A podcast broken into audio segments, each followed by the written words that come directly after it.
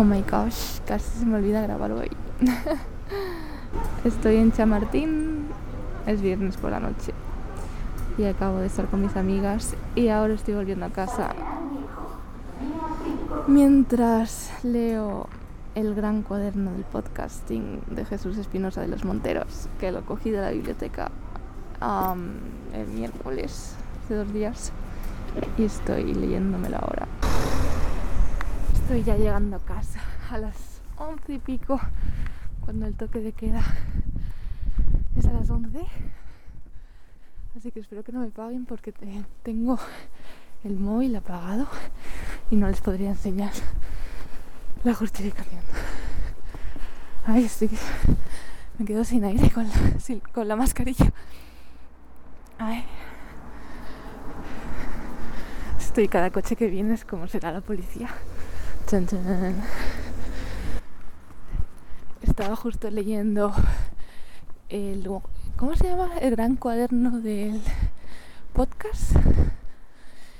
Y justo estaban, estaba hablando de los micros y los micros de XLR y micros USB y que cuál tenía mayor calidad.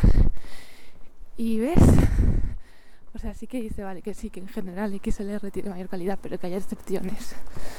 Y que, por ejemplo, él utiliza un micro USB por la portabilidad que le da y poder conectarlo en cualquier momento y, tal. Y un micro bueno USB puede también tener muchísima, o sea, una calidad muy buena. Y yo también creo eso y, y de verdad, y sigo dándole vueltas a lo que dijo Fernando de no, es que tal, pierde mucha calidad. Yo no lo creo, pero como que ya lo quiero demostrar.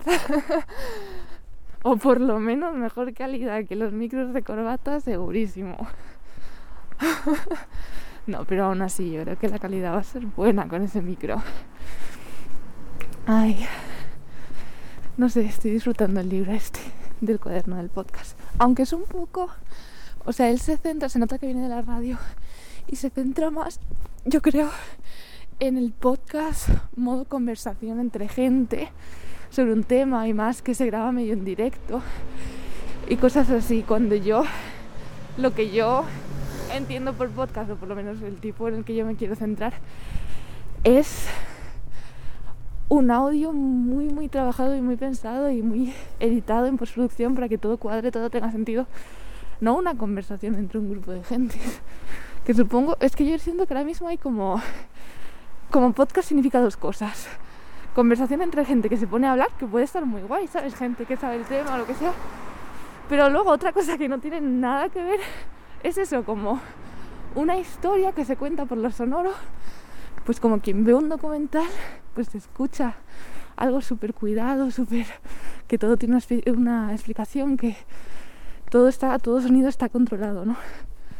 Y me parecen dos temas súper distintos a los que y a los dos se les llaman podcast. Habrá que distinguir esos términos. Bueno, ya he llegado a casa. Ay, hasta mañana.